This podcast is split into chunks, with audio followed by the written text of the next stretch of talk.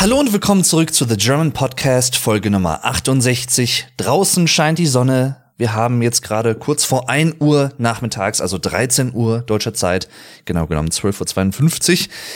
Eine etwas ungewöhnliche Zeit für mich, diesen Podcast aufzunehmen, zumal wir heute einen Donnerstag haben, also einen Wochentag, wo ich, wenn überhaupt, meistens abends nach Feierabend nochmal eine Folge aufnehme. Aber heute ist ein Feiertag, nämlich Christi Himmelfahrt, aka Vatertag in Deutschland.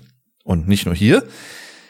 Heute werde ich ein bisschen Zeit mit meiner Familie verbringen, in dem Sinne, dass ich zu meinen Eltern fahren werde und mit meinem Bruder und seiner Freundin und so. Dann werden wir ein bisschen Karten spielen und einfach ein bisschen, ja, vielleicht Switch oder so, ne, ein bisschen Zeit zusammen verbringen, einfach ein bisschen abschalten. Deswegen ist heute in dem Sinne ein arbeitsfreier Tag. In indirekter Weise tue ich trotzdem etwas, denn ich nehme diesen Podcast hier auf, auch wenn ich dafür kein Geld bekomme in dem Sinne. Vielleicht ändert sich das irgendwann mal, man weiß es nicht. Und damit, bevor wir zum eigentlichen Thema kommen, kurz der Hinweis. Diesmal, ich glaube zum ersten Mal, seit ich die Patreon-Seite habe, zum Anfang der Folge, ich habe eine Patreon-Seite. Hättet ihr jetzt nicht gedacht, ne? Und zwar Patreon patreon.com, patreon.com slash the German Podcast. Da könnt ihr mich für fünf Euro im Monat unterstützen und das hilft mir natürlich sehr, auch diese Folgen regelmäßig zu machen, beziehungsweise vielleicht irgendwann das sogar ich will jetzt nicht sagen hauptberuflich, aber nebenberuflich da nochmal mehr Zeit reinzustecken, reinstecken zu können. Deswegen allgemein, falls euch der Podcast gefällt, falls ihr den als German Listening Practice benutzt oder einfach nur zum Nebenbei hören, dann freut mich das natürlich so oder so. Ich bin jetzt aktuell, glaube ich, bei 14.700 Plays, was einfach krass ist. Also vielen lieben Dank für euer Interesse, dass ihr immer wieder dabei seid, auch bei verschiedenen Themen, vielleicht auch bei Themen, mit denen ihr persönlich jetzt nicht direkt etwas anfangen könnt, aber ihr hört trotzdem dann alle Folgen des Podcasts oder so. Falls ihr das tut, vielen Dank. Ich weiß das wirklich sehr zu schätzen. Und ich kann einfach nur sagen, dieser Podcast macht mir immer noch genauso viel Spaß wie vor zwei Jahren, als ich ihn begonnen habe. Ich glaube sogar im Mai 2020 müsste es gewesen sein. Ja. Ihr findet auch einen Link zu der Patreon-Seite und zu meinen Socials in den Show Notes, wie immer. Und ihr findet auch einen Link zu dem Thema, was ich heute behandeln möchte, nämlich einem gewissen Frage-Antwort-Spielchen, was ich mir ganz lustig vorstelle. Ich kenne die Fragen nicht. Ihr findet jedenfalls einen Link zu den Fragen, 100 Stück an der Zahl, in den Show Notes. Denn heute geht es um 100 Fragen, die niemand fragt. Außer ich mich heute jetzt hier live und unzensiert sozusagen ich kenne die Fragen nicht, außer die ersten zwei, drei, weil ich gucken wollte. Ne? Nicht, dass das irgendwelche totalen absurden Fragen sind oder irgendwelche total privaten Sachen. Es kann sein, dass unter diesen 100 Fragen natürlich ja sehr private Sachen gefragt werden. Das werde ich dann wahrscheinlich nicht beantworten, denn privat ist privat und nicht öffentlich. Deswegen macht man diese Unterscheidung. Und es kann sein, weil ich ja gerne auch mal viel erzähle, wenn ich einmal dabei bin, gerade auch im Rahmen eines Podcasts, dass das hier vielleicht eine zweiteilige Reihe wird, also dass das nächste oder die nächste Ausgabe, die nächste Folge von TGP, wie ich ihn auch intern ganz gern mal abkürze, The German Podcast, vielleicht dann auch noch von diesem Thema handelt. Ich dachte mir, ich mache das einfach mal. Ich habe ja irgendwann schon mal, ich glaube, war das Folge 29 oder so, zehn Fragen, um sich selbst besser kennenzulernen, thematisiert und habe da einfach auch diese Fragen beantwortet. Und äh, ja, ne, also es kann ein mehrteiliges Format werden. Mal schauen. Ich versuche mich möglichst kurz zu fassen, kurz zu halten. Ob mir das gelingt, ist wieder eine andere Frage. Ist eigentlich nicht so in meinem Naturell. Und bevor ich jetzt einfach weiter laber, laber, laber. Aber es ist ein Podcast, was will man machen, ne? Ein Schweigepodcast wäre, glaube ich, auch sehr, ja, doch subversiv. sehr anti, definitiv. Jedenfalls, wir beginnen mal mit der ersten Frage. Ich habe, wie gesagt, ne, bis auf zwei, drei Fragen keine Ahnung, was das für Fragen sind. Ich versuche sie natürlich möglichst ehrlich zu beantworten und äh, ja, meinen Senf dazu zu geben, wie man im Deutschen ganz gerne sagt. To give the mustard to this, äh, ne? oder im Englischen wäre eigentlich die Entsprechung to give my two cents about this. Und im Deutschen ist es der Senf, the mustard. Warum auch immer wir den Senf geben und zum Beispiel Amerikaner zwei Cent. Keine Ahnung. Hat bestimmt auch gewisse Gründe. Jedenfalls, Frage Nummer eins. Schläfst du mit geöffneter oder geschlossener Tür? Ich schlafe für gewöhnlich mit geschlossener Tür, es sei denn, es ist Hochsommer, es ist sehr warm draußen und es ist auch nicht so wirklich, ja, viel Wind unterwegs. Es ist relativ windstill. Dann kann es auch schon mal sein, dass ich die Tür zumindest so ein bisschen angelehnt habe und dann mein Schlafzimmerfenster geöffnet, dass so ein bisschen ein Durchzug herrscht, also ein Windzug durch das Schlafzimmer geht was eigentlich auch nicht ganz sinnvoll ist, denn das erhöht natürlich die Gefahr, dass man sich vielleicht erkältet, weil man nachts, wenn man schläft, gerade auch im Tiefschlaf, natürlich nicht merkt, wenn da ein starker Windzug kommen sollte oder ne, wenn irgendwie, vielleicht sogar auch, wenn es stark anfängt zu regnen mitten in der Nacht und ne, der Wind treibt den Regen ins Schlafzimmer. Hatte ich so jetzt noch nicht wirklich. Zumindest kann ich mich nicht dran erinnern, aber für gewöhnlich schlafe ich mit geschlossener Tür. Das ist irgendwie natürlich auch wieder so eine Sache. Praktisch würde es wahrscheinlich keinen Unterschied machen. Ich gehe jetzt mal nicht von Sicherheitsthematiken aus oder so, das jetzt nicht, ne? Aber rein logisch oder rational macht es für mich als Schlafenden ja keinen Unterschied, ob die Tür offen oder zu ist, aber ja, irgendwie, ne, so, so unterbewusst, die Tür sollte schon geschlossen sein. Durchaus. Doch. Frage Nummer zwei. Nimmst du die Shampoos und Spülungen aus den Hotels mit? Schwierig zu beantworten, da ich noch nicht so wirklich häufig in meinem Leben in Hotels war.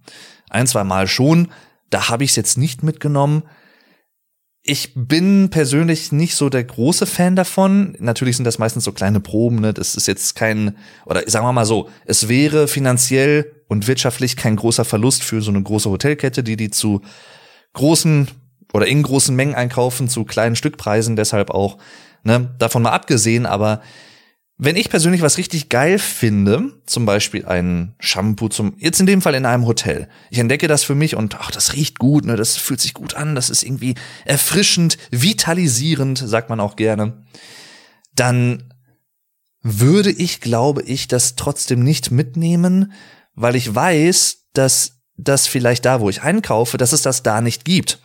Und wenn mir etwas gefällt, im Sinne von Shampoos zum Beispiel, dann möchte ich das schon auch regelmäßig nutzen können. Und wenn das halt nicht möglich ist, weil es dieses Shampoo, diese, dieses Aroma oder dieses, diese Inhaltsstoffe, ich sag mal so Zitrus oder was auch immer, wenn es das bei mir im Supermarkt nicht gibt, wo ich immer einkaufe, wo ich auch weiß, wo die Sachen stehen, dann muss ich dann nicht immer groß rumsuchen, dann ist die Wahrscheinlichkeit relativ gering, dass ich es mitnehmen würde. Denn ich, ich bin, ich bin persönlich nicht so der Fan davon, sowas dann mitzunehmen, das dann aufzubrauchen und sich dann zu denken, oh, war schön, aber leider irgendwie gibt's das nicht da, wo ich einkaufe. Vielleicht könnte man es online bestellen natürlich, ne, aber das wäre für mich zum Beispiel einer der Gründe, so ein kleiner Spleen vielleicht, so ein kleiner Tick von mir, dass ich das nicht machen würde.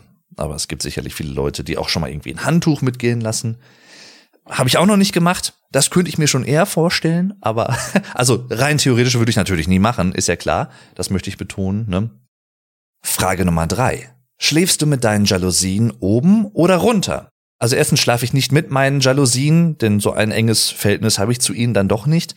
Aber ich schlafe für gewöhnlich mit den Jalousien ganz runtergelassen. Ich mag es durchaus, wenn es sehr dunkel im Schlafzimmer ist. Also ich habe jetzt kein besonders romantisches oder inniges Verhältnis zu Jalousien. Bin persönlich jetzt auch nicht Objekt sexuell, nichts gegen Leute, die das natürlich sind, ist ja klar. Aber ne, ich schlafe schon ganz gerne in einem dunklen Zimmer. In einem möglichst dunklen Zimmer. Wobei mittlerweile ist mir das gar nicht mal mehr so wichtig. Ich habe eine Schlafmaske. Das heißt, wenn ich irgendwo anders übernachte zum Beispiel, nehme ich die standardmäßig immer mit.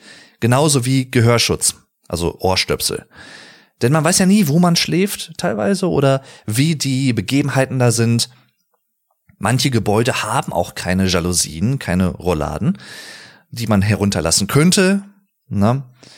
Und dann ist es vielleicht für manche Leute auch schwierig, überhaupt einzuschlafen oder sie werden morgens sehr, sehr früh wach, früher als normalerweise, weil die Sonne einfach direkt in das Zimmer hineinscheint. Und um das zu verhindern, habe ich mir irgendwann einfach mal eine Schlafmaske gekauft. Die benutze ich im Sommer tatsächlich relativ häufig, weil ich da die Jalousien nicht ganz unten habe, sondern manchmal so ein bisschen, so dass diese einzelnen Zeilen dazwischen offen sind, also diese Luken sozusagen, dass ein bisschen noch Wind reinkommt. Oder wenn es wirklich sehr, sehr warm ist, schlafe ich auch schon mal ohne Jalousien. und dann aber meistens mit dieser Schlafmaske, damit die Helligkeit mich morgens nicht zu früh weckt. Frage Nummer vier: Hast du jemals ein Straßenschild gestohlen? also ich kenne das hauptsächlich von Leuten, die schon mal ein Ortsschild zum Beispiel abmontieren und dann mitnehmen.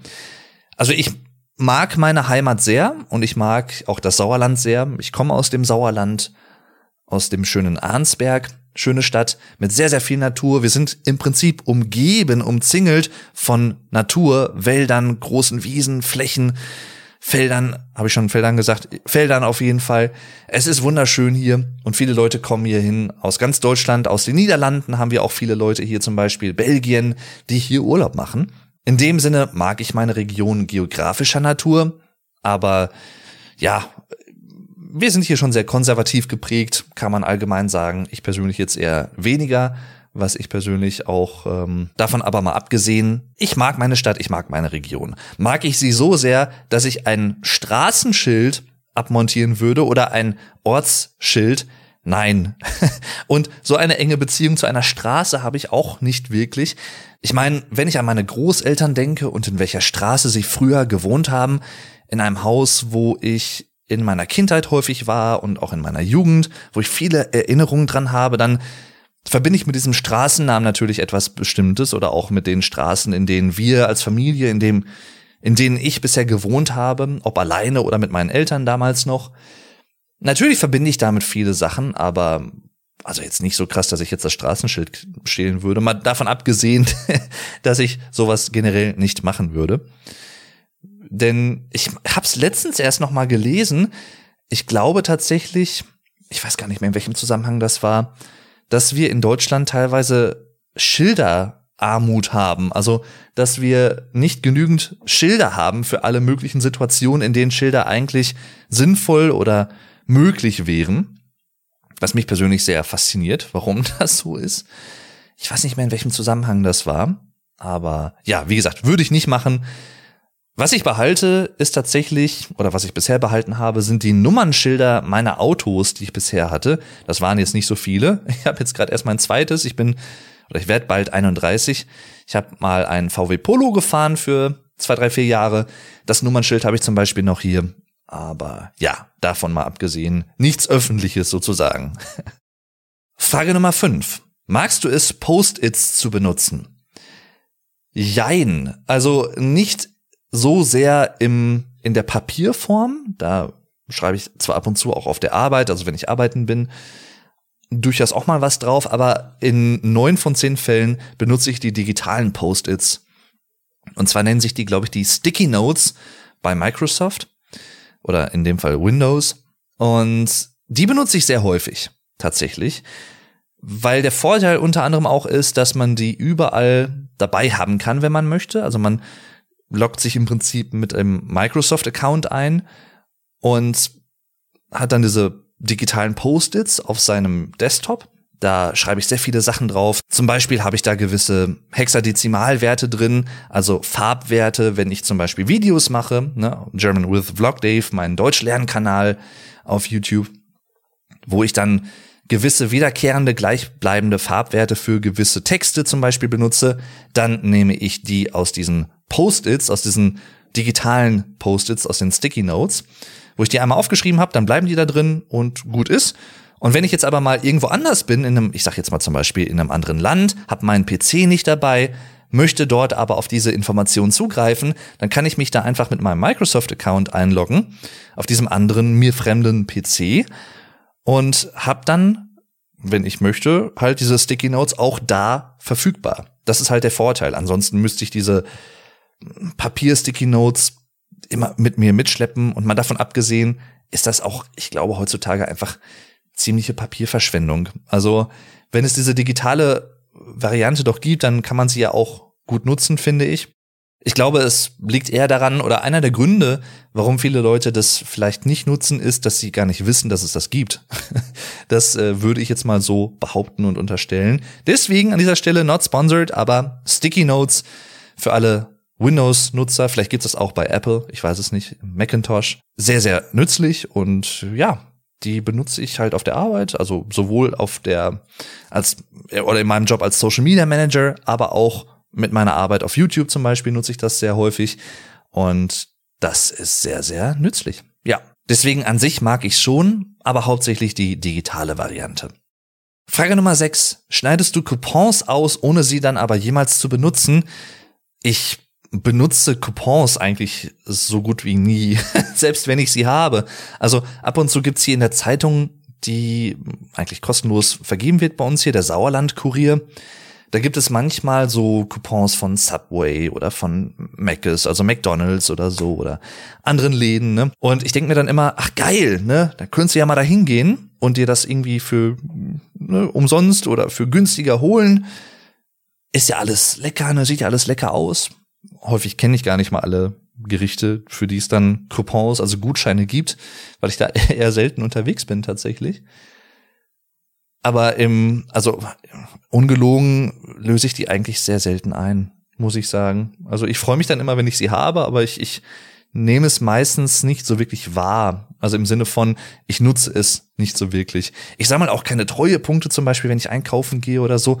Ich muss mich mit der ganzen Thematik mal mehr auseinanderzusetzen. Ich muss auch gestehen, es gibt ja auch diese Payback-Punkte zum Beispiel, ne, die man im Supermarkt an der Kasse in Deutschland hier und da bekommen kann. Ich weiß nicht zu 100 Prozent, was das genau alles ist. muss ich gestehen. Wahrscheinlich wissen das 99 Prozent aller Deutschen, was Payback-Punkte sind und die können dir das, wenn du die um 4 Uhr morgens nachts wächst, auswendig herunterrasseln sofort. Aber ich könnte das jetzt nicht. Also ja, ich krieg dann irgendwie Punkte, wenn ich was eingekauft habe, glaube ich, und dann kann ich die irgendwann einlösen, schätze ich jetzt mal, und dann bekomme ich halt, oder dann wird mir ein Rabatt auf meinen Einkauf gegeben oder nur auf bestimmte Sachen. Ich habe keine Ahnung. Also das, was diesem Coupon-Gedanken am nächsten noch kommt, was ich regelmäßig benutze, sind Pfand-Coupons sozusagen, also Pfandzettel. Ich gebe Flaschenpfand zurück und dadurch kann ich das, wenn ich das an der Kasse einlöse, diesen Coupon, diesen Zettel oder diesen Bon, den Bonn. Dadurch ist dann der Einkauf halt ein bisschen geringer, weil diese Summe dann von dem, von der Summe des Einkaufs abgezogen wird.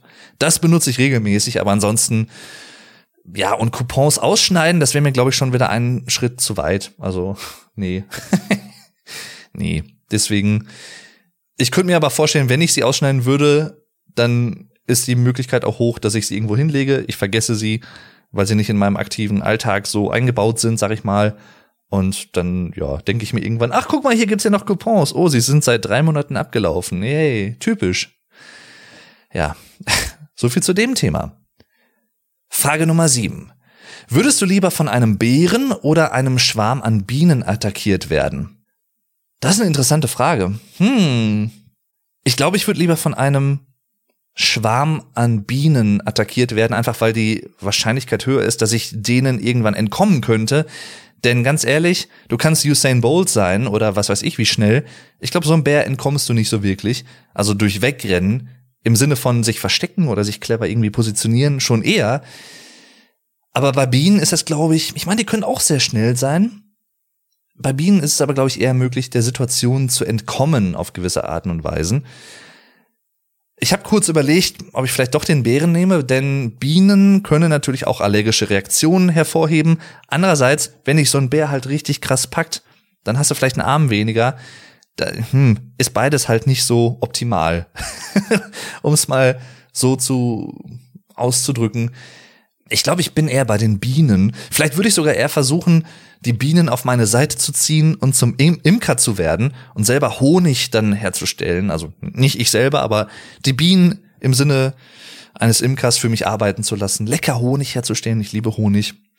Den Honig würde ich vom Bären nicht bekommen. Obwohl es, glaube ich, gibt's nicht diese Marke Bärenhonig oder so? Oder Honig? Den, der Honigbär ist ja Winnie Pooh, ne? Der isst ja immer gerne Honig. Ey, Winnie Pooh ist einfach die Verbindung beider Welten, fällt mir gerade mal so auf. Winnie Pooh ist the missing link, das fehlende Stück der Evolution zwischen Bär und Biene. Winnie Pooh, der honigessende Bär. Aber wenn Winnie Pooh Honig isst, dann muss er ja irgendwo in der Nähe auch von Bienen gewesen sein. Jetzt weiß ich aber nicht, haben Bienen Angst vor Bären? Oder sagen die sich einfach, ja, ist halt ein großes Wesen, ist jetzt keine große Biene anscheinend, ich akzeptiere es aber. Davon abgesehen könnte man ja auch noch argumentieren, wer ist denn von seinem Naturell, von seiner biologischen Veranlagung eher zu einem aktiven Angriff, in Anführungszeichen, programmiert. Also als Tier jetzt, als Wildtier.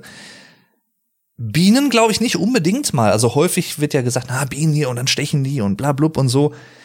Ja klar, ist auch nicht ungefährlich, aber ich glaube, die sind tatsächlich nicht so die Tiere, die aktiv angreifen. Ich würde mal unterstellen als Laie, der sich jetzt mit diesem speziellen Thema nicht zu 100% gut auskennt, dass Bären eher Angreifer sind als Bienen. Aber keine Ahnung, vielleicht liege ich auch falsch. Könnt ihr mich gerne korrigieren oder mich gerne wissen lassen in den Social Media Accounts, die ihr in den Show Notes findet. Oder ihr könnt mir natürlich auch gerne eine E-Mail schreiben. Auch das findet ihr alles in den Show Notes. Das und noch mehr. Was ihr nicht in den Show Notes findet, sondern jetzt hier gerade bei der nächsten Frage als Antwort ist Frage Nummer 8. Hast du Sommersprossen? Nein, ich glaube nicht. Also ich bin nicht so der Sommersprossen-Typ. Was ich habe, ich habe das irgendwann mal gegoogelt, was das genau ist. Was ich habe, sind so viele kleine, so rötliche Stellen auf der Haut. Gerade auch an den Armen zum Beispiel. Also jetzt nicht so krass extrem rot, aber schon viele rote Punkte. Es gibt ja verschiedene Hauttypen, finde ich auch super interessant. Es ist irgendwie Mischhaut und dann irgendwie, was weiß ich, trockene Haut, bla, bla und so, ne? Poröse Haut. Wahrscheinlich habe ich eine ich weiß es nicht, müsste es nochmal nachgucken, aber eine poröse Haut im Sinne nicht, also porös nicht im Sinne von, dass sie bröckelig ist oder ne, sehr, sehr schwach oder so, sondern viele Poren, viele große Poren, schätze ich mal. Jedenfalls habe ich viele rote Punkte auf meiner Haut. Das ist tatsächlich, glaube ich, eher so mein Ding, in Anführungszeichen. Aber Sommersprossen, nee, sehr, sehr guter ehemaliger Freund von mir, der liebe Philipp, den ich auch schon mal in anderen Folgen erwähnt habe, mit dem ich auf dem Gymnasium für viele Jahre gut befreundet war, der war sehr, der hatte sehr viele Sommersprossen zum Beispiel. Der war eher so die Sommersprossen-Person. Jetzt weiß ich auch nicht, also gibt es Sommersprossen oder kommen mehr Sommersprossen dazu, je wärmer es ist, je, je höher die Sonneneinstrahlung, die UV-Einstrahlung ist. Also wodurch werden Sommersprossen hervorgerufen? Und, was ich auch nicht weiß, wenn man an Sommersprossen denkt, denkt man ja immer an Sommersprossen im Gesicht hauptsächlich.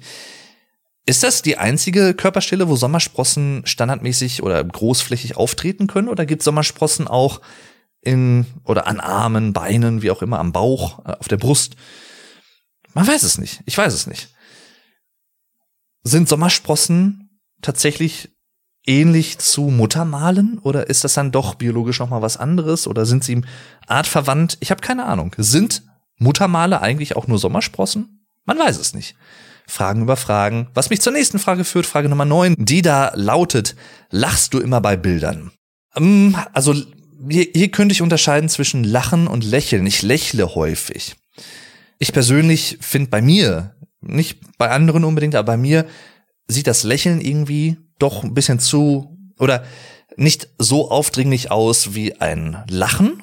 Ich habe aber auch so ein bisschen so ein Ding mit so meinen Zähnen. Also ich, ich glaube, dass wenn ich das jetzt psychologisch als Laie versuchen würde zu erörtern oder zu analysieren, muss ich dazu sagen, ich habe in meiner Kindheit als so dieser Umstieg von Milchzähnen zu bleibenden Zähnen war, ich glaube, acht, neun, zehn Mal Zähne gezogen bekommen, weil sie nicht von selber quasi rausgefallen sind und damit die nachbleibenden, die festen Zähne genug Platz hatten, mussten wir halt, glaube ich, irgendwie acht, neun, zehn, elf, zwölf Mal Zähne gezogen werden. Immer mit Spritze natürlich, mit Narkose und so. Das war jetzt nicht immer so das angenehmste natürlich und vielleicht kommt es daher, dass ich häufig auf Bildern eher lächle, also mit geschlossenem Mund, als lache.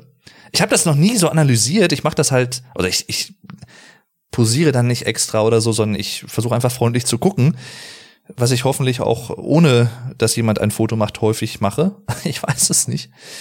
Man beobachtet sich ja selber nicht so dabei. Zumindest nicht regelmäßig wahrscheinlich. Man läuft ja nicht den ganzen Tag mit einem Spiegel vor sich herum.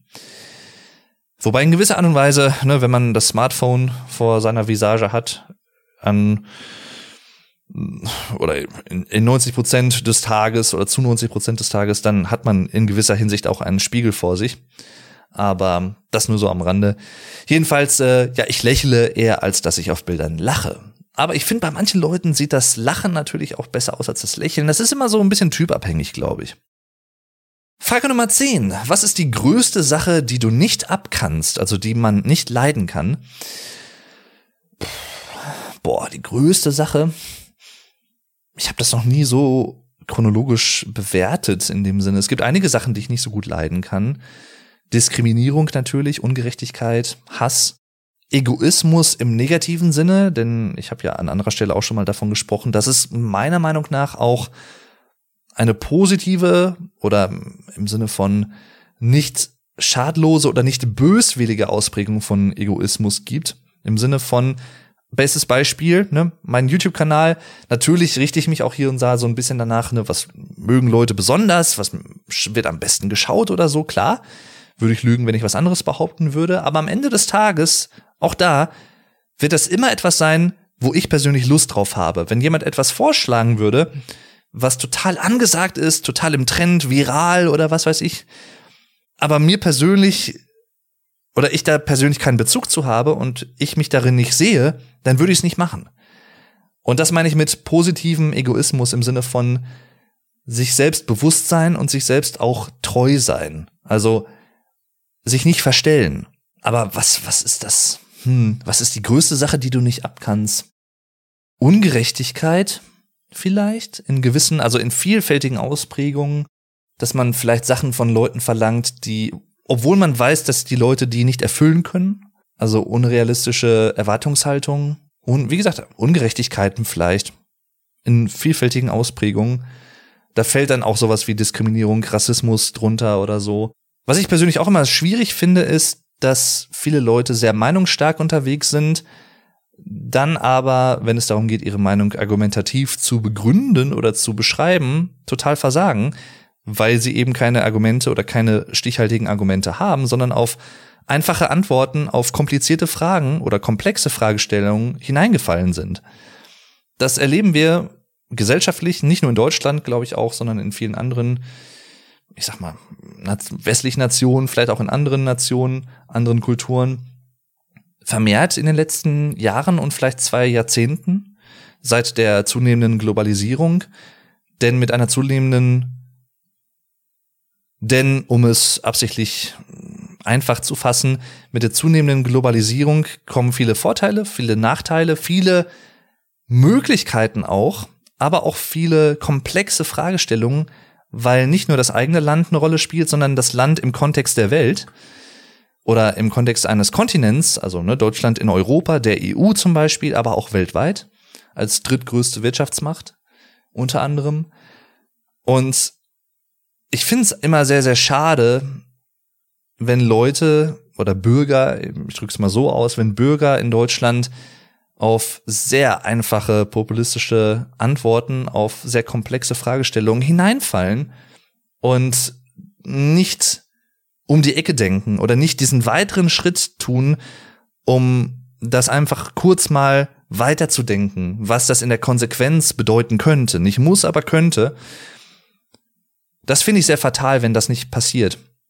Das ist so ähnlich wie ich lese einen Artikel über ein bestimmtes gesellschaftlich wirklich relevantes Thema, lese aber vielleicht nur die Überschrift, wenn überhaupt, teile das, im Artikel wird aber irgendwas ganz anderes behauptet, von dem ich persönlich vielleicht eher nicht der Meinung bin, aber ich habe es einfach direkt geteilt, weil ich diesen ja, diesen direkten Impuls hatte, etwas zu teilen, einfach weil ich es direkt teilen kann, weil mir die Technik das ermöglicht. Ne? Also sharen zum Beispiel, also teilen, retweeten, wie auch immer, ne? reposten.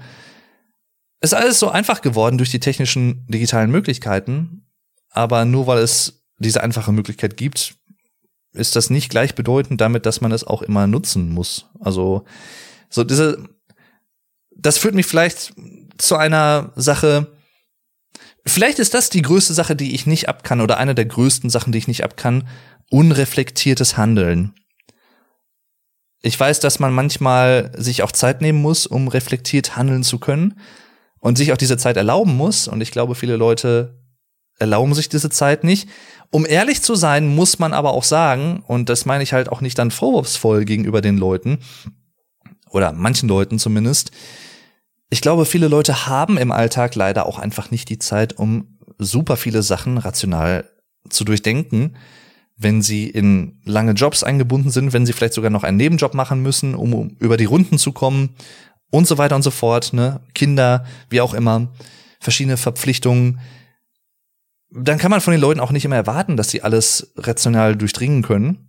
Mal von Fake News und sowas abgesehen, also von willentlicher Falschinformation, die auch da draußen ist das ist auch nochmal so eine Sache, die ich extrem gefährlich finde. Aber ja, das beantwortet vielleicht so ein bisschen diese Frage, unreflektiertes Handeln oder egoistisches Handeln im negativen Sinne, wie auch immer. Ne? Frage Nummer 11. Zählst du manchmal deine Schritte beim Gehen? nee. Das einzige Mal, wo ich sowas vielleicht mal mache, ist, wenn ich eine lange Treppe vor mir habe und ich weiß, dass ich eine lange Treppe vor mir habe, dann zähle ich die Stufen. Aber die Schritte, ich meine, heutzutage muss man das ja eigentlich selber nicht mehr machen, denn es gibt ja technische Errungenschaften und Geräte, die das für einen erledigen. Also warum soll ich das dann selber machen? Aber auch das habe ich tatsächlich nicht. Ich habe keine Smartwatch oder so oder kein Smart Wrist, also so, so, so ein Armband. Habe ich nicht. Fände ich irgendwie mal interessant, aber habe ich bis jetzt noch nicht die Notwendigkeit so gehabt. Ich versuche trotzdem hier und da auch nach der Arbeit mal spazieren zu gehen, denn ich habe einen Bürojob und auch zu Hause, wenn ich an YouTube arbeite, sitze ich meistens. Das heißt, ich könnte mich durchaus mehr bewegen. Aber ich mache das halt immer so ein bisschen nach Gefühl. Und wenn ich spazieren gehe, gehe ich auch meistens etwas zügiger. Also nicht so ganz langsam, aber ne, ich laufe auch nicht, sondern schnelles Gehen und versucht da auch schon hier und da etwas zu machen, wenn das Wetter mitspielt und so weiter und so fort und auch die Zeit natürlich da ist. Aber nein, also ich zähle jetzt nicht meine Schritte beim Gehen. Ich weiß auch daher nicht, wie viele Schritte ich pro Tag so zurücklege. Ich gehe mal stark davon aus, dass es zu wenige sind im Nominalbereich, also wie viele man normalerweise als Mensch machen sollte pro Tag, als erwachsener Mensch, wie auch immer, als Mann, der ja vielleicht auch noch mal ja, vielleicht macht der Mann auch weniger Schritte, dafür aber längere Schritte als Frauen, ne? einfach wegen der Beinlänge oder so. Da gibt es sicherlich auch interessante Unterschiede. Aber ja. Also nein, um es so zu beantworten. Frage Nummer 12. Hast du jemals im Wald gepisst? Als Kind vielleicht mal, als ich mit meinen Eltern unterwegs bin, aber nein, ich bin kein Wildpinkler, muss ich sagen. Ich bin tatsächlich jemand, der eher das anhält, bis er wieder zu Hause ist, wenn man weiß, das wird in vielleicht drei, vier Stunden der Fall sein und man merkt aber so langsam, es bahnt sich an, ne? Dann bin ich jemand, der eher abwarten würde, wenn keine normale Toilette verfügbar ist, als dann sowas zu machen. Wenn es ganz, ganz krass ist, würde ich es vielleicht auch machen, dann würde ich auch in den Wald pinkeln oder was weiß ich was. Aber ich bin jetzt kein Wildpinkler, der jetzt irgendwie im besoffenen Zustand mitten in einer Stadt aussteigt und an einer Hausfassade pinkelt oder sowas oder in, in eine Ecke, in eine Gasse oder so. Nein. Das passt aber auch so ein bisschen dazu, was ich in einer anderen Folge auch schon mal erzählt habe, und zwar, dass ich auch kein Fan bin von Pissoirs zum Beispiel. Also, oder ich bin generell nicht so der größte Fan von öffentlichen WCs. Wenn es nicht anders geht, benutze ich die auch. Aber, oder ich meine, ich war auch bei Rock am Ring auf Festivals. Ich habe dann auch in Dixie-Klos zum Beispiel gepisst, um jetzt mal bei der Wortwahl zu bleiben. Etwas ähm, vulgär, muss man dazu sagen. Ne? Pissen ist im Prinzip in der deutschen Sprache eine vulgäre Variante von urinieren.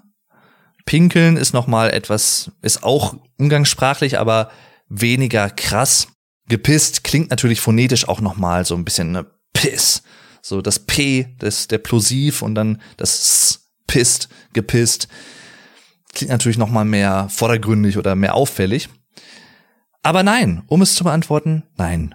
Nicht, dass ich mich erinnern könnte, irgendwann als Kind bestimmt mal, wenn ich mit meinen Eltern irgendwie wandern war oder keine Ahnung, spazieren im Wald oder so, dann vielleicht, aber ja. Frage Nummer 13. Und hast du jemals im Wald gekackt?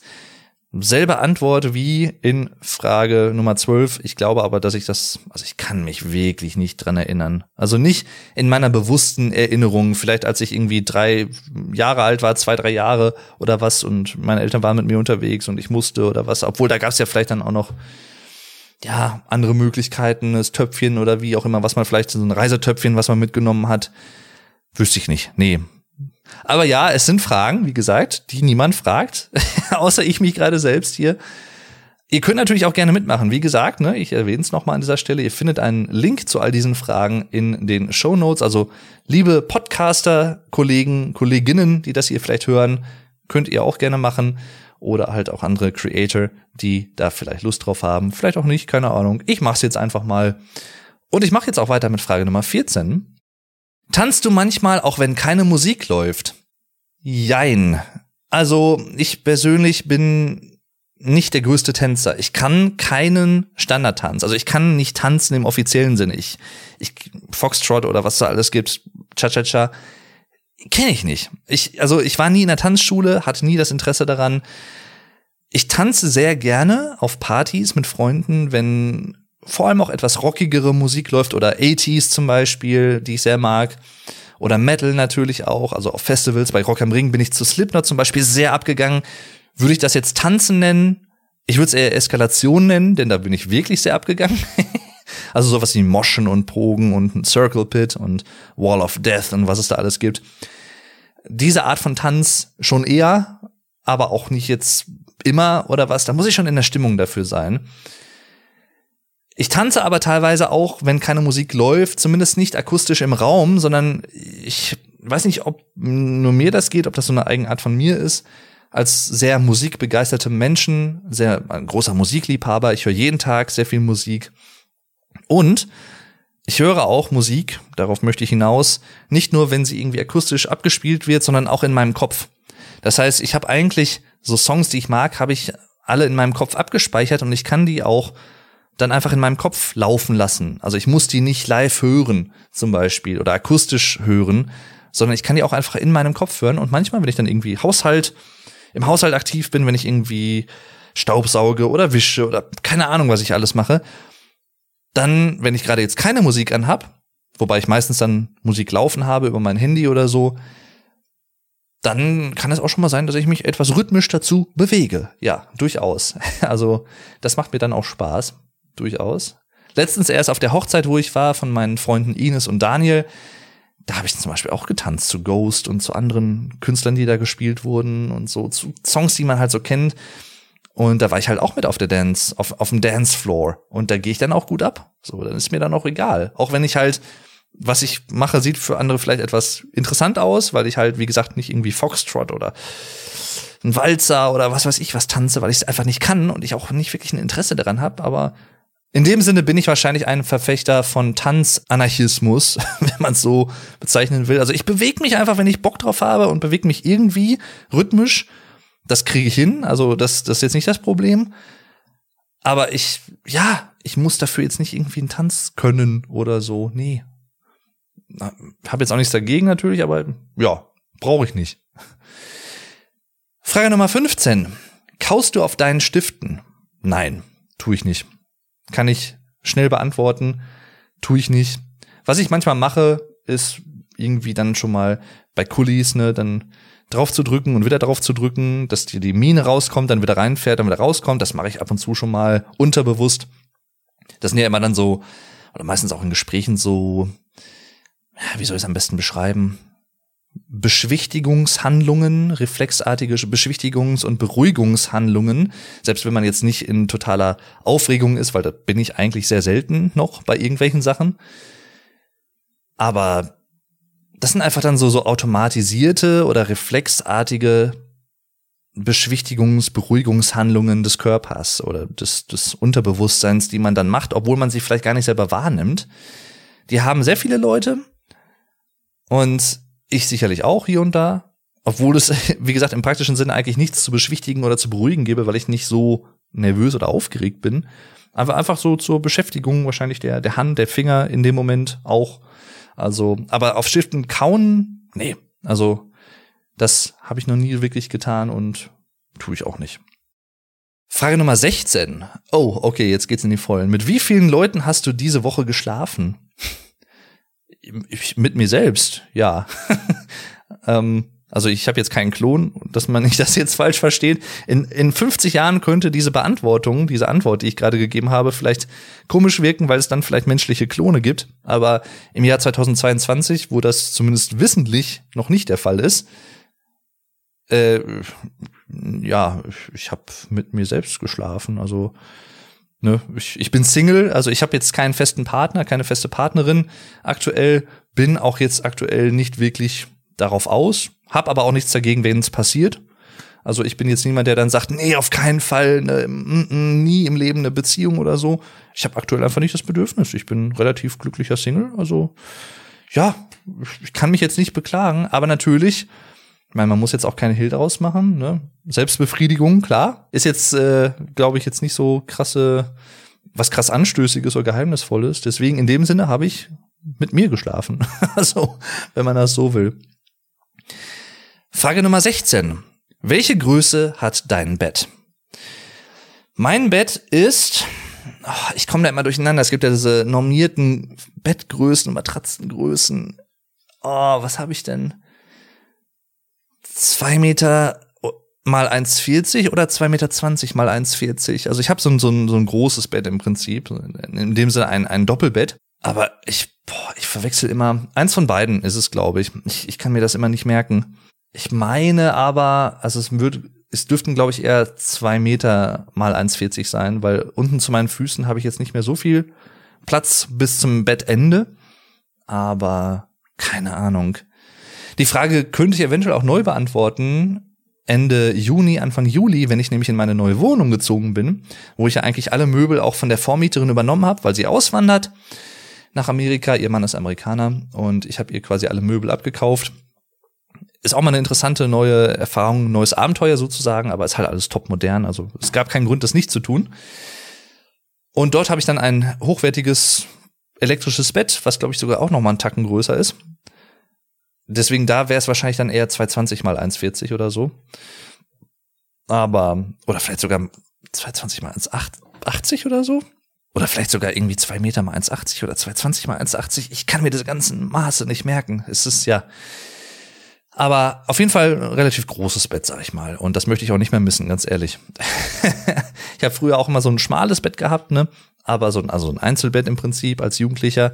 Ähm, beziehungsweise später als Jugendlicher hatte ich auch schon so ein großes Bett natürlich, aber als Kind hatte ich immer so, so ein schmales, normales Kinderbett. Das ging auch, aber ja, ich komme damit auch klar, wenn ich bei Freunden übernachte zum Beispiel und die haben dann als Gästebett zum Beispiel so ein einzelnes Bett natürlich, in dem Sinne, ein schmales, normales Bett, komme ich mit klar. Ich falle dann jetzt da nicht runter oder so, aber ja. Frage Nummer 18. Ah, eine Frage für mich. Was ist dein Song der Woche? Ich glaube, mein Song der Woche dürfte Hurt Culling von Porcupine Tree sein. Damit ist es vielleicht sogar auch Song of the Day. Und ich nehme das jetzt nicht extra als einzelnes Segment auf, weil es gerade gut passt.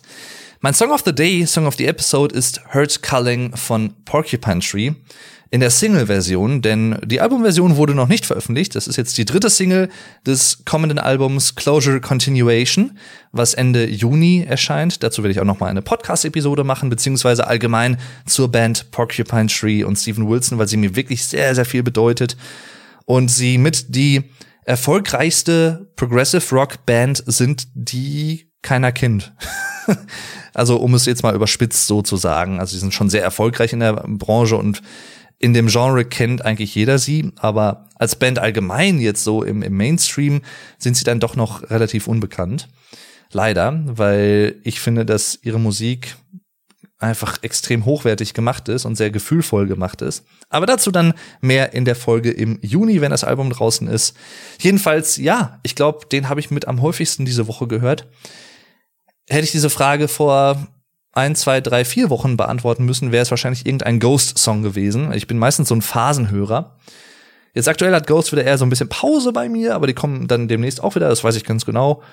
Und deswegen würde ich sagen, das dürfte in diesem Fall Hurt Culling von Porcupine Tree sein. Ihr findet einen Link zum Song in den Show Notes und auch zu meiner Spotify Playlist mit allen bisherigen Song of the Day Empfehlungen, wo ich glaube, vorher auch schon mal Porcupine Tree dabei waren mit dem Song Trains.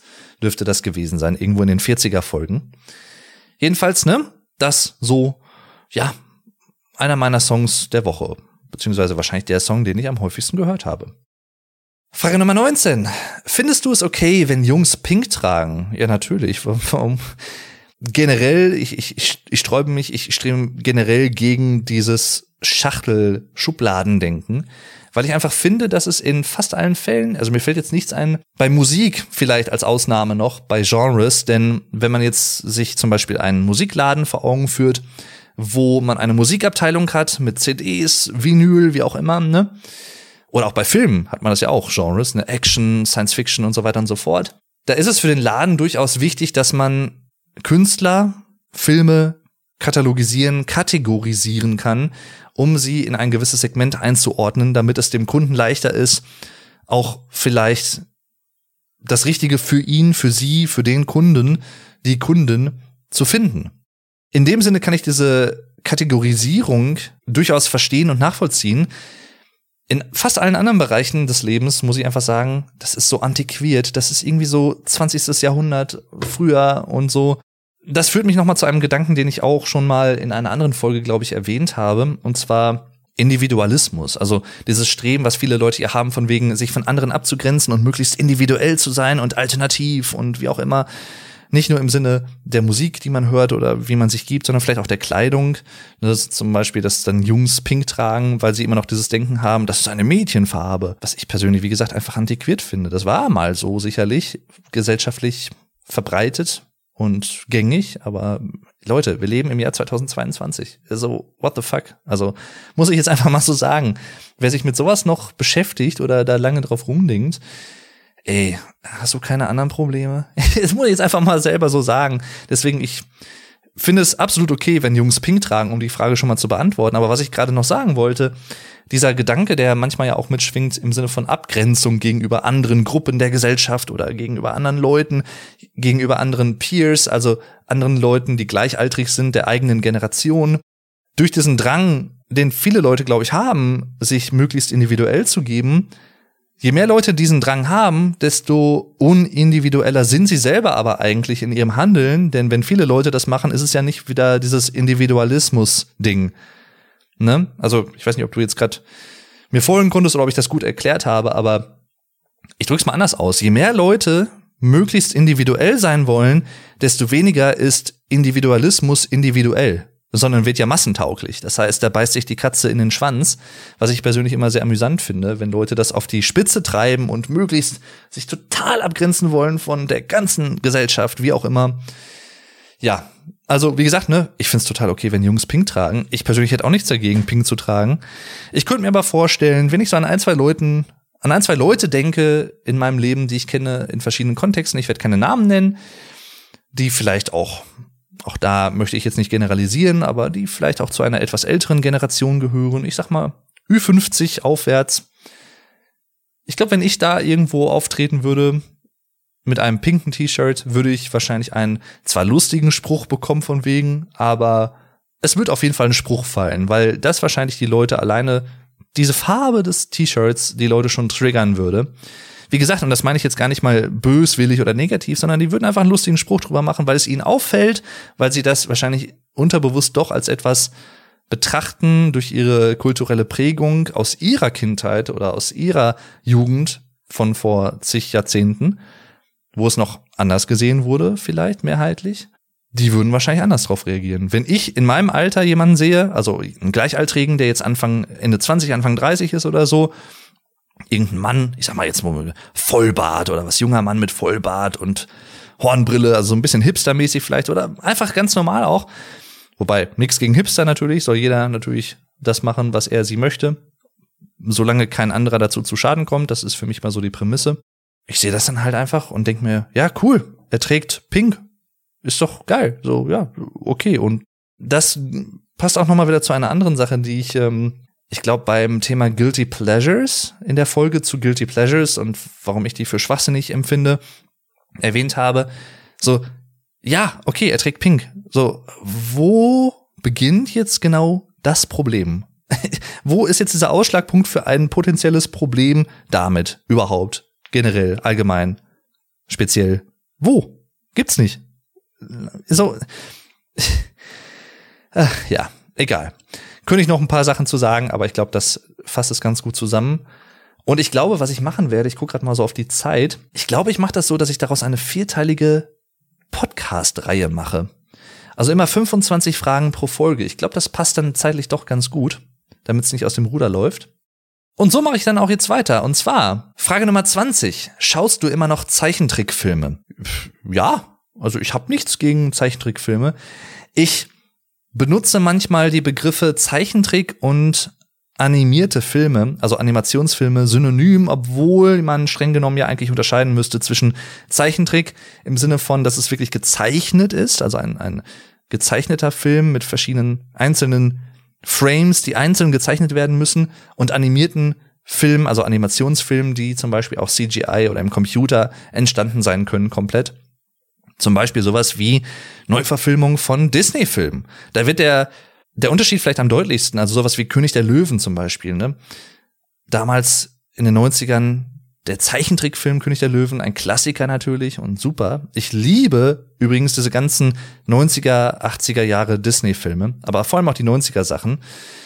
Mulan, Aladdin, Herkules vor allem auch, König der Löwen, was es da nicht alles noch gibt und gab und so. Ich, ich liebe diese Filme bis heute. Ariel natürlich auch. Ich glaube, Ariel war tatsächlich späte 80er. Ja, ich liebe es. Ich habe auch die neuen Sachen noch nicht geguckt, also diese Remakes, denn von König der Löwen zum Beispiel, The Lion King im Englischen, der König der Löwen, gibt es ja auch eine animierte neue Version, ein, ein Remake sozusagen. Habe ich noch nicht geguckt. Gucke ich bestimmt irgendwann mal. Aber ja, also in dem Sinne, ja, Zeichentrickfilme gucke ich immer noch sehr, sehr gerne. Vor allem natürlich aber auch ältere Sachen, weil ich da die häufiger einfach nochmal wahrnehme. Und es gibt zum Beispiel, also ich überlege gerade, ist Ralf Reichts, ist das Zeichentrick? Ich glaube, das ist eher so animiert, ne? Das ist eher 3D. Aber auch so, so, so. Wobei Toy Story war auch animiert eher und weniger Zeichentrick. Also wenn ich an Zeichentrick denke, denke ich an Disney-Filme hauptsächlich und an manche Serien meiner Kindheit. Ne? Captain Baloo zum Beispiel und seine tollkühne Crew. Oh yeah, Baloo. Ach ja.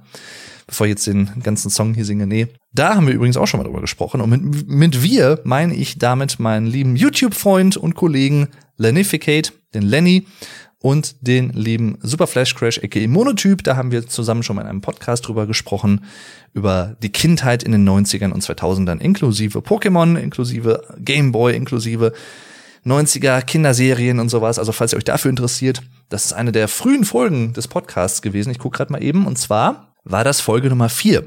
Das war sozusagen eine Crossover-Folge mit äh, Custom, also mit dem anderen Podcast, den ich betreibe, zusammen mit dem lieben Super Flash Crash, mit dem lieben Rick. Aber wie gesagt, ja, wie gesagt, Zeichentrickfilme, auch sowas wie Asterix, ne? Passierschein A38 und sowas, ist Klassiker. Ne? Das ist einfach geil. Obwohl ich sagen muss, ich glaube, das ist so, geht auch so fast in Richtung unpopular opinion. Manche würden vielleicht auch sagen guilty pleasure.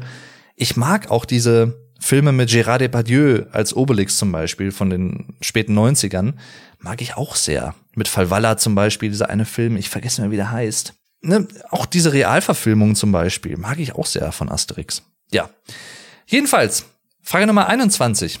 Was ist dein allerliebster Film? Oh, ich, das sind immer so Fragen, die kann ich nicht wirklich oder die, die will ich auch eigentlich nicht beantworten, wenn ich mich auf eine Sache festlegen muss. Denn es gibt so viele Sachen, die aus so vielen unterschiedlichen Gründen einfach geil sind, super hochwertig qualitativ aus meiner Sicht, die man aber teilweise nicht wirklich vergleichen kann, weil sie so unterschiedlich sind. Also es bringt ja nichts, Äpfel mit Birnen zu vergleichen, obwohl eine Birne sehr, sehr hochwertig sein kann und auch ein Apfel sehr, sehr hochwertig, aber halt anders hochwertig. Einfach anders. Das strebe ich mich übrigens auch dagegen. Also wenn Leute teilweise bei gewissen Situationen etwas sofort als negativ betrachten, weil es anders ist.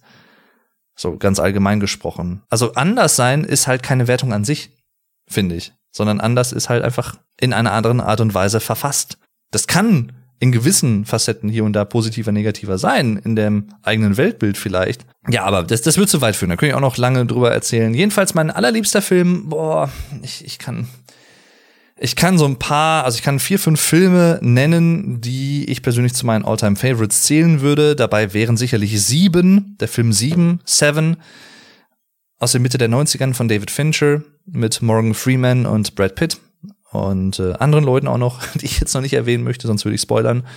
Eine, einer der besten Thriller, die jemals gemacht wurden, wie ich finde, bis heute. Fight Club, auch von David Fincher. Auch ein super Film, ich glaube aus dem Jahr 97. Ein Film, den man auch, den kann man zehnmal gucken und jedes Mal entdeckt man neue Details. Und auch ein Film, den es sich lohnt, durchaus mindestens zumindest zweimal zu gucken. Denn wenn man das Ende des Films und den Twist kennt, dann guckt man den Film beim zweiten Mal schauen doch mit anderen Augen, weil man auf gewisse Sachen mehr achtet vielleicht. Ohne zu viel zu verraten. Und das ist etwas, was ich an Filmen schätze. Das schätze ich zum Beispiel auch an so Filmen wie The Sixth Sense mit Bruce Willis. Übrigens, ne, an dieser Stelle, ihr habt es vielleicht mitbekommen, Bruce Willis, der Bruce, sehr deutsch gerade ausgesprochen, der Bruce Willis, der ähm, der langjährige Schauspieler aus Hollywood, aus Amerika, der übrigens deutsche Wurzeln hat, ich glaube aus Ida Oberstein tatsächlich kommt oder da geboren wurde auch sogar der leider seine Schauspielkarriere beenden musste aus Krankheitsgründen, denn er leidet unter Aphasie, also Wortfindungsproblem an einer Wortfindungsstörung. Und als Schauspieler ist natürlich, ja, extrem schade. Deswegen an dieser Stelle, ne, vielen Dank für die schönen filmischen Momente, Bruce Willis nicht nur bei The Sixth Sense, obwohl ich sagen würde, das ist mein Lieblingsfilm mit ihm tatsächlich, aber auch bei Stirb langsam, ne? also die Die Hard Filme und viele, viele andere. Also ja, ne, das nur so am Rande, wollte ich auch mal losgeworden sein, denn ich fand ihn immer als Schauspieler sehr, sehr gut und vor allem auch seine deutsche Synchro, Manfred Lehmann. Bei ihm ist es interessant, Bruce Willis ist so einer der wenigen Schauspieler, wo ich sagen muss, so ehrlich muss ich schon sein, dass mir die deutsche Synchro besser gefällt als seine Haupt, also seine eigene originale Stimme, weil die deutsche Synchro, Manfred Lehmann kennt ihr alle, Praktikerwerbung, ne? die Deutschen werden wissen, was ich meine. Der hat einfach so eine markante, charakteristische, charismatische Stimme, so eine vielseitige Stimme auch, sonorische, sonorige Stimme. Ach ja, einfach schön. Jedenfalls The Sixth Sense definitiv ein sehr berührender Film, wie ich finde, mit einem super Soundtrack von James Newton Howard. Inception würde ich dazu zählen, Christopher Nolan, Memento definitiv, The Dark Knight. Christopher Nolan und David Fincher sind somit meine beiden Lieblingsregisseure. Und da gibt's noch viele, viele andere Songs, die ich noch nennen könnte. Auch Songs, Songs, mh, hm, Filme, die vielleicht auch nicht so ganz ultra bekannt sind heutzutage. Sowas wie The Ninth Gate. Also die die neuen Pforten im Deutschen, auch mit Johnny Depp aus den späten 90ern von Roman Polanski, super Atmosphäre, sehr mysteriös und okkult irgendwo auch, sehr, sehr cool gemacht. Sleepy Hollow als Film zum Beispiel aus den späten 90ern von Tim Burton mit Johnny Depp auch unter anderem wieder, einfach nur geil. Ach ja, da gibt's noch viele, viele andere, die ich noch erwähnen könnte, aber das sind so einige, die mir jetzt so spontan einfallen, die ich so aus dem Stegreif nennen würde. Frage Nummer 22. Wo würdest du einen verborgenen Schatz vergraben, wenn du einen hättest? Das ist eine coole Frage. Ich wüsste, also ich, hm, ich habe da noch nie drüber nachgedacht. Es gäbe sicherlich ein, zwei Sachen, die ich vergraben würde, theoretisch gesehen. Ich meine, erstens wäre es, glaube ich, jetzt nicht so ganz sinnvoll, wenn ich das machen wollen würde, das jetzt hier zu erzählen, davon mal abgesehen, ne? rein hypothetisch gesprochen. Aber ich glaube, sinnvoll wäre sicherlich ein Ort, zu dem man auch im Notfall noch im hohen Alter gelangen könnte, gesundheitlich. Also jetzt nicht irgendwie hoch oben auf irgendeinem Berg oder irgendwo ganz abgelegen in irgendeinem schwer zugänglichen Tal oder sowas zum Beispiel. Was man machen kann natürlich, aber ne, dann ist halt teilweise vielleicht schwieriger. Dann kommt man selber im Zweifel vielleicht nicht mehr daran. Und das ist dann schwierig. Ich habe auf dem Kanal BuzzFeed Unsolved, müsste es, glaube ich, gewesen sein, mal ein Video gesehen, wo die beiden ehemaligen, leider mittlerweile, ähm, Protagonisten Sean und, ach, wie hieß der andere nochmal? Komme jetzt gerade nicht auf seinen Namen. Super sympathische Dudes, die halt hauptsächlich so Lost Places auch erkundet haben und dann da auch da drin geschlafen haben, das alles so ein bisschen vlogmäßig verfolgt haben. Ich stehe auf sowas, ne? Ich mag ja so Mystery-Sachen und sowas ganz gerne.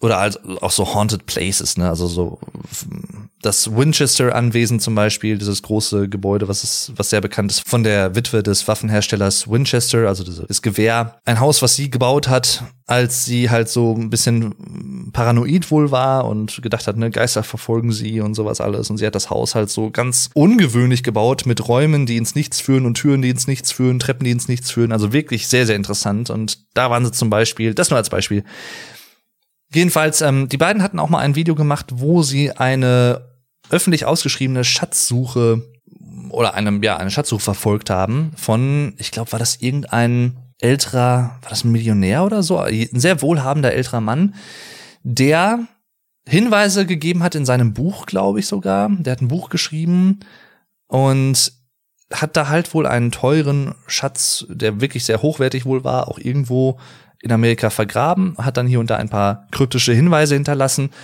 Der wurde bisher nicht gefunden. Ich glaube, der wurde irgendwann, boah, ich versuche das jetzt aus meinem Gedächtnis alles hervorzukramen. Kann sein, dass ich jetzt was Falsches erzähle, aber der ist irgendwie vor zig Jahrzehnten schon da versteckt hat als junger Mann oder so und jetzt halt mittlerweile ein alter Mann ist und der Schatz wurde bis heute nicht gefunden. Viele, viele, viele, viele, viele Gruppen haben versucht, diesen Schatz zu finden, hatten bisher keinen Erfolg. Und die beiden von BuzzFeed, Unsolved, haben es halt dann auch versucht und das war halt auch sehr interessant. Sie haben letztendlich, Spoiler Alert, den Schatz nicht gefunden, aber ja, es war trotzdem sehr interessant und äh, man weiß halt, ich glaube, der wurde mittlerweile aber gefunden tatsächlich. Und es war halt dann so, dass der Verstecker, also dieser alte Mann, dieser alte wohlhabende Mann auch gesagt hat, ne, wer den findet, darf natürlich auch behalten. So und äh, ich, ich ich google mal eben, wie der Typ hieß. Schatzsuche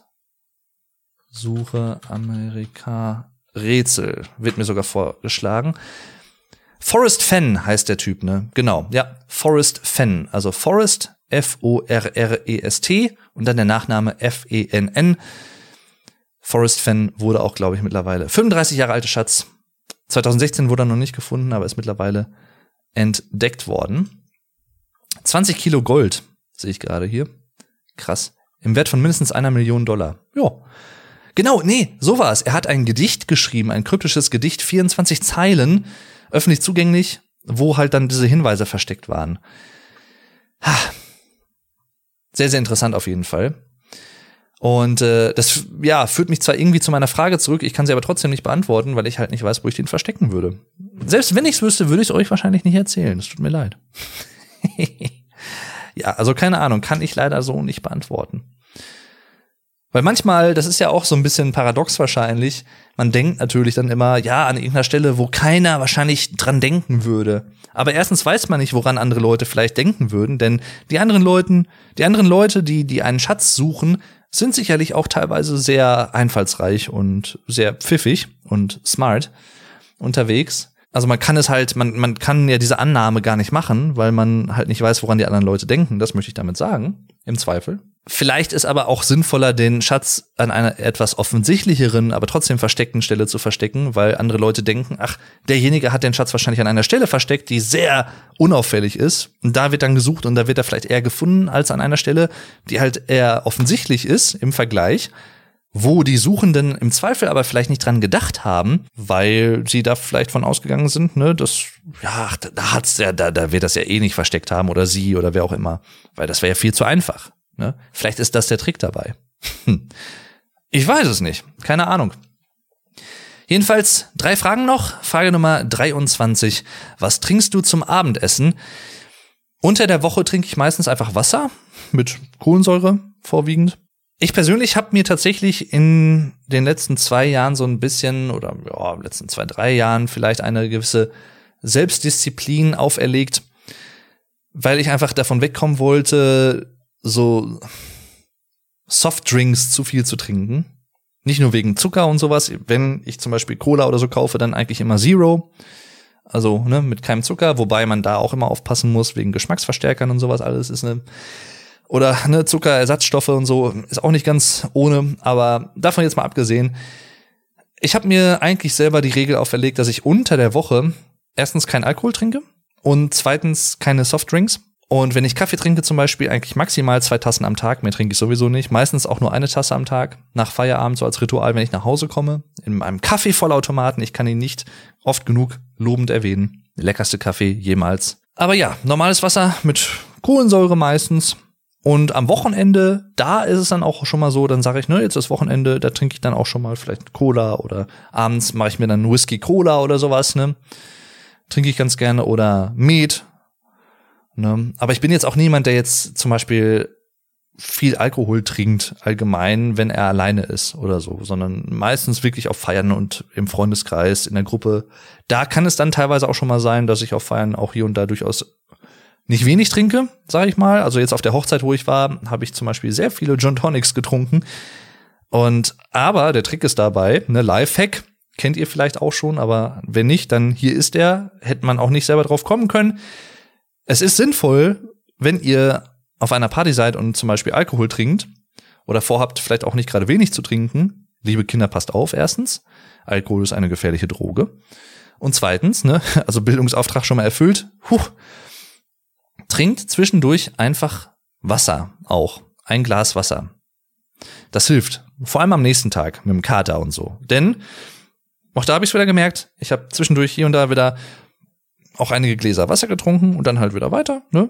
Gin Tonic, Bier oder was auch immer, was da alles gab. Ein paar Sachen durcheinander. Muss man auch mal vorsichtig mit sein, im Zweifel. Aber am nächsten Tag, ich habe nichts gemerkt. Ich hatte keine Kopfschmerzen, nichts. Ich war fit. So. Und äh, ja, in meinem Alter, das ist jetzt wieder so, ne, ach, der alte Mann mit 31. Nein, ist er natürlich erstens noch nicht. Ich bin ja immer noch ein junger Mann in dem Sinne, ne, im Vergleich, aber es ist durchaus schon so, dass es teilweise einen Unterschied macht bei Leuten meines Alters. Ich kenne das von Freunden in meinem Alter und so. Wenn die Party machen, dann ist das schon noch, es ist mittlerweile einfach ein Unterschied teilweise ab und zu, was die Fitness danach angeht und so und auch die, die Trinkfähigkeit, die Trinkfestigkeit im Vergleich zu Anfang 20. Teilweise sogar vielleicht auch Mitte 20. Da liegen dann vielleicht nur zwei, drei, vier Jahre dazwischen, aber das macht dann schon einen Unterschied. Aber ja, davon mal abgesehen bin ich auch aus dem Alter raus, dass ich mir die Binde zukippe. Das habe ich ein, zwei Mal in meinem Leben gemacht. Auch einmal mit Filmriss und danach bin ich vorsichtig geworden. Da war ich 22, 2013 war das. Und seitdem, ich bin eher so ein Genusstrinker. Aber ich bin komplett von der Frage abgekommen, hätte man gar nicht für möglich gehalten bei mir, ne? Weil das tue ich ja nie, wenn ich erzähle. Jedenfalls, was trinkst du, was trinkst du zum Abendessen? Normalerweise Wasser mit Kohlensäure und am Wochenende auch schon mal dann Cola Zero oder so. Not sponsored. Wie immer.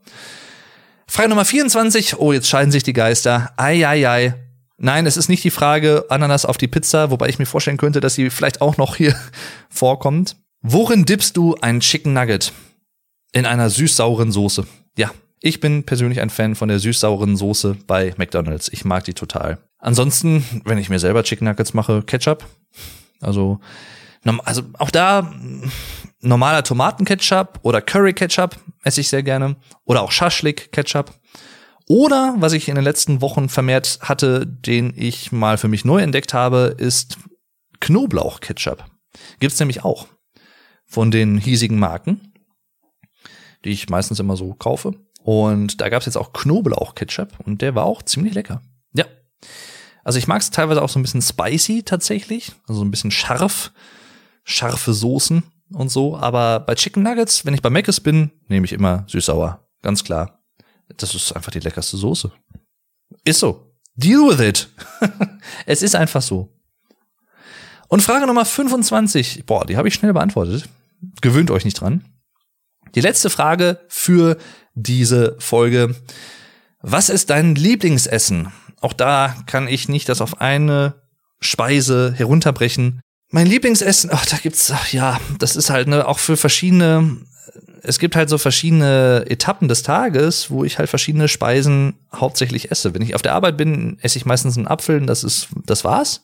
Als Nachtisch esse ich sehr gerne einen Salat, also so einen grünen Salat, muss ich sagen. Bei Salat bin ich eher puristisch unterwegs. Ich bin nicht so der Fan von Fleischsalat oder Kartoffelsalat oder Nudelsalat.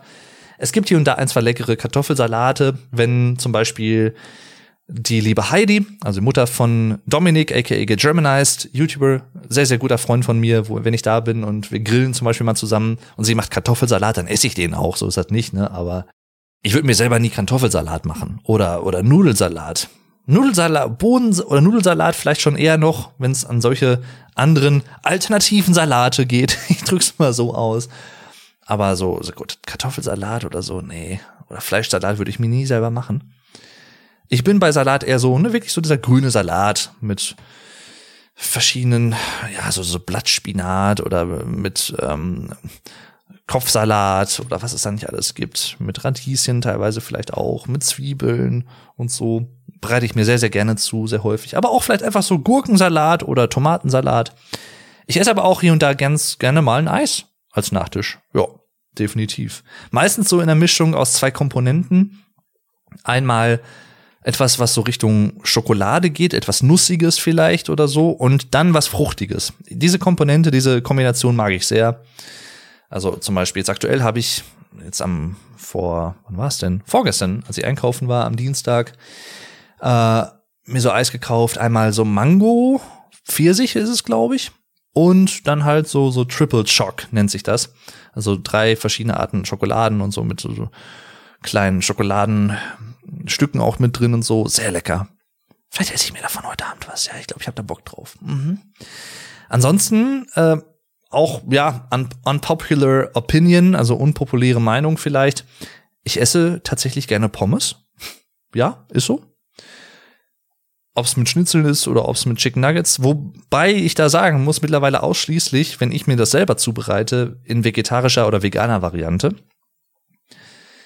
Das ist zum Beispiel sowas, das habe ich, glaube ich, vermehrt vor zwei Jahren und auch noch mal, noch mal mehr vor einem Jahr umgestellt.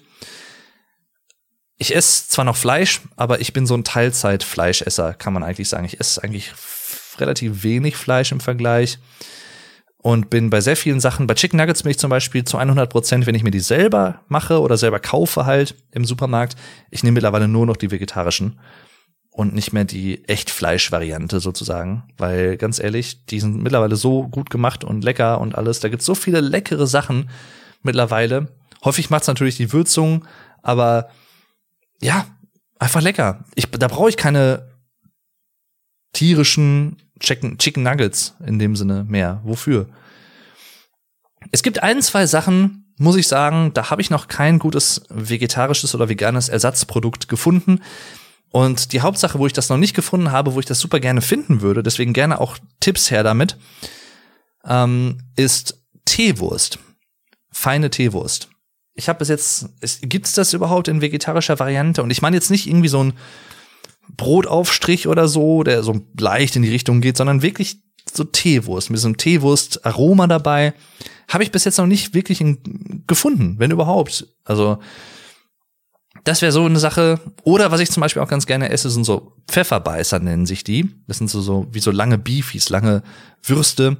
Oder, wo ich momentan auch ein großer Fan von bin, sind Kaminwurzel heißen die. Und zwar sind das so, so kleine, so, so Beefy-artige Würstchen, so längere Cabanossi kann man eigentlich sagen. Und dann halt so ähm, geräuchert ich liebe dieses geräucherte Aroma bei Würsten zum Beispiel und sowas oder auch bei Fisch. So geräucherte Fische, geräucherte Würste. Ach, liebe ich total. Mag ich total. Aber um das hier abzukürzen, ähm, es gibt ja noch sehr, sehr viele andere Mach Sachen, die ich sehr mag. Spaghetti Bolognese zum Beispiel. Ähm, ach, ja, ich könnte jetzt noch so viele Sachen aufzählen, aber das wird jetzt den Rahmen springen und ich brauche es auch gar nicht, denn ich habe tatsächlich schon mal in einer Folge über meine Lieblingsspeisen, also über Essen und Lieblingsessen gesprochen. Und zwar war das nämlich Folge Nummer 27. Essen und Nahrungsmittel. Ja, Lieblingsspeisen, Lieblingsgerichte und sowas. Und in Folge Nummer 28 übrigens geht es um das, was auch dazu gehört, und zwar um Trinken und Getränke, also meine Lieblingsgetränke und sowas. Folgen 27 und 28, falls ihr euch dafür interessiert. Puh, hat Spaß gemacht. Ja, war interessant. Ich bin mal gespannt, was da noch für Fragen kommen. Wir haben jetzt ja ein Viertel erstmal beantwortet. Ich weiß noch nicht, ob die nächste Folge dann schon Teil zwei ist oder ob ich irgendwie erst eine andere Folge mache. Das entscheide ich dann einfach spontan, glaube ich. Ich habe mir die Fragen auf jeden Fall gebookmarkt und dann geht's demnächst, ich drück's mal so allgemein aus, weiter mit den nächsten 25 Fragen und dann danach auch noch mal mit den anderen 50 Fragen nach und nach. Ja, wie gesagt, ihr findet einen Link zu diesen Tag-Fragen sozusagen, zu diesen eigentlich auch gut für einen Podcast geeigneten Fragen, muss man mal so sagen, aber auch für einen Blog zum Beispiel. Ihr findet einen Link dazu in den Show Notes. Das sind Fragen auf Deutsch. Und ja, ich hoffe, ihr fandet es irgendwie unterhaltsam. Es hat euch irgendwie die Zeit versüßt bei dem, was ihr gerade auch gemacht habt. Ihr seid im Bus unterwegs oder im Zug auf Reisen oder im Auto und hört das im Autoradio. Hallo, gute Fahrt auf jeden Fall. Kommt sicher an. Liebe Grüße da draußen. An alle übrigens, nicht nur an die Leute, die in Deutschland zuhören oder in deutschsprachigen Ländern, sondern auch natürlich äh, liebe Grüße an die Leute, die das hier in Amerika hören oder in anderen Teilen der Welt, in Japan, in, in weiß ich nicht, Australien, wo auch immer in Spanien. Ich habe jetzt einfach mal irgendwie random irgendwelche Länder genannt, aber ja, ich werde ja im Prinzip weltweit gehört. Das klingt krass, wenn man das so sagt, aber es ist so. Deswegen vielen lieben Dank dafür und ganz, ganz liebe Grüße. Ich würde am liebsten eure Länder alle mal irgendwann bereisen. Vielleicht mache ich das irgendwann auch noch mal. Aber mal gucken. Jedenfalls liebe Grüße und falls euch dieser Podcast gefällt, zu guter Letzt sei das noch gesagt. Ihr könnt den Podcast auch bewerten. Das hilft mir als Podcaster enorm. Deswegen vielen lieben Dank, falls ihr das machen möchtet. Das ist ganz einfach und es ist auch überhaupt nicht aufwendig und zeitaufwendig. In eurer Podcast-App zum Beispiel könnt ihr das meistens tun. Also bei Spotify zum Beispiel, wenn ihr über die Spotify-App auf meinen Podcast geht, The German Podcast in Spotify, könnt ihr dann auf dieser Haupt-Podcast-Seite oben dann meinen Podcast mit bis zu fünf Sternen bewerten. Würde mich natürlich freuen, falls ihr das machen möchtet. Und auch auf Apple geht das zum Beispiel und auch, ich glaube auch auf fast allen anderen gängigen Podcast-Plattformen. Deswegen vielen lieben Dank. Ich versuche das jetzt auch künftig noch mal häufiger zu erwähnen, denn ich weiß, dass viele Leute oder ich, ich nehme mal an, ich kenne das zumindest von YouTube so aus eigener Erfahrung auch, weil Leute mir das schon mal berichtet haben, dass sie es manchmal einfach vergessen und nicht dran denken, dass es, dass sie es aber an sich machen würden, aber halt einfach nicht dran denken. Und deswegen erwähne ich das ab und zu mal. Deswegen vielen lieben Dank dafür und empfehlt mich natürlich auch gerne weiter, falls ihr Leute kennt, die auch Podcast begeistert sind und die sich vielleicht für diesen Podcast interessieren könnten, also ein Podcast für deutsche Muttersprachler, aber auch für Leute, die diesen Podcast als German Listening Practice benutzen möchten, also als deutsche Hörübung sozusagen. Für fortgeschrittene Lernende zum Beispiel ist das sehr, sehr gut geeignet, sicherlich, würde ich mal annehmen. Denn ich versuche jetzt nicht extra langsam oder so zu sprechen, sondern ganz normal, einfach so, wie Deutsche wahrscheinlich sprechen würden, wenn sie einen Podcast machen. Schätze ich mal. Weiß ich nicht. Also so würde ich zumindest machen und so mache ich es auch. Das wäre fürs Erste alles. Danke jedenfalls fürs Zuhören. Bis zur nächsten Folge. Macht's gut und tschüss. Euer Dave.